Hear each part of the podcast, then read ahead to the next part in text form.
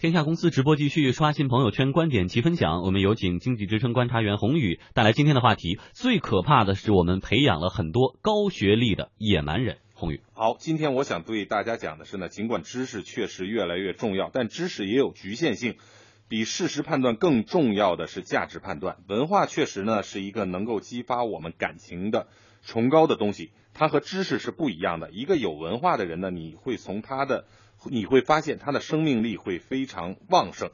有一句有名的话说呢，就是知识就是力量。呃，我们对他耳熟能详，而且很认同。呃，但是今天呢，我们就说呢，我们不是一定要用知识去回答一个标准的试卷，然后呢就能找到一个好工作。整个社会的评价标准已经变了。第一个呢是这一根胡萝卜不能把你一辈子拴拴死了。比如说前一段有一个国学专家出了一套国学的题目，大我看了半天以后呢，就六个字的判断叫无趣、无聊、无用。比如说有一个题目就问说中国历史上哪一个时代的宦官是可以娶妻的呢？另一道题目是胡萝卜什么时候传入中国？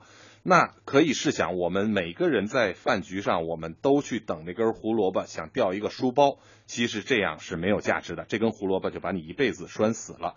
第二一个呢，就是不少人呢。用琐碎的知识把自己人生切割成碎片，呃，以前有一篇文章叫《警惕知识》，主要观点就是我们的生命本来就不可能占用无限的这个知识，更可悲的呢是无聊的知识会让人生变得无聊，琐碎的知识会让人变得琐碎甚至猥亵，所以我们不能用知识把自己人生切割成碎片。